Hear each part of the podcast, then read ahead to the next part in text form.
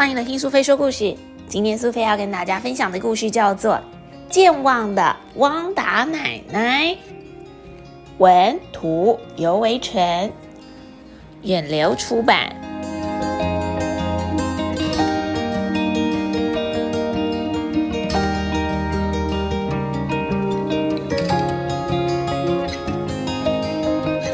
汪达奶奶最近常常找不到东西。哎呦，放哪儿啊？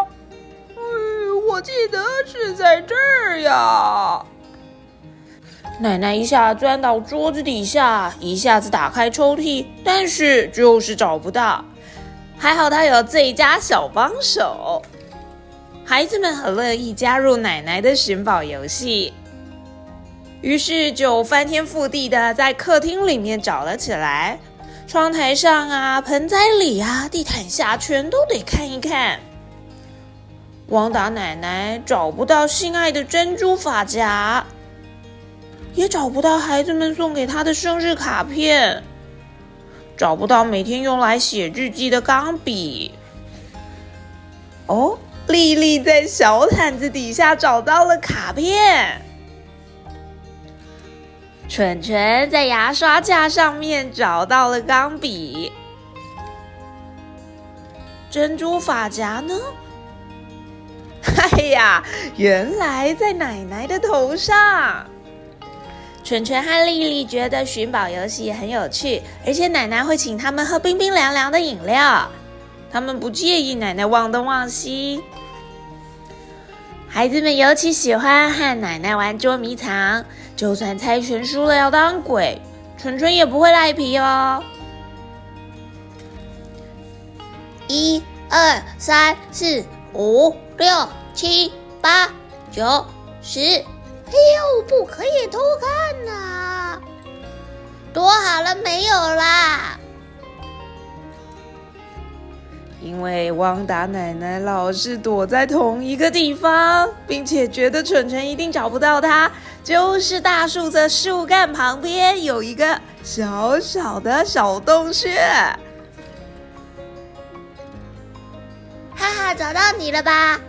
哎呀，你怎么知道我躲在这儿啊？奶奶不记得自己上次、上上次也是躲在树洞里被抓到的时候，她都像第一次被发现一样惊讶。游戏结束了，奶奶依然说：“树洞明明就是很棒的地方啊，下次再来吧。”她开心的样子让孩子们觉得捉迷藏更好玩了。又有一天，他们决定要出门去。奶奶，我们今年都还没去海边呢，好想去啊！现在就出发吧。他们拿着渔网，还拿着桶子，一路上，汪达奶奶兴奋的向前冲。现在的奶奶和以前不太一样。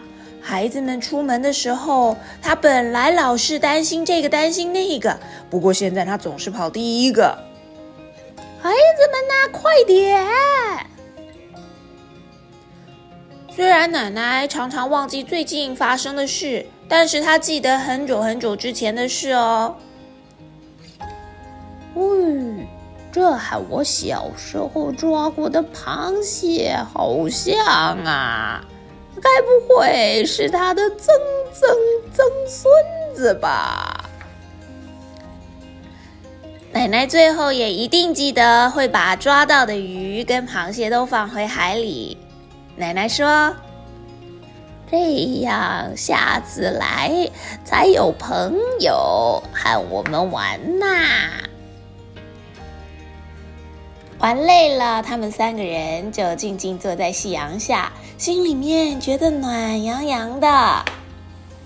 回家的路上，丽丽说：“奶奶，你要紧紧牵住我们的手哦，我们怕你忘记回家的路。”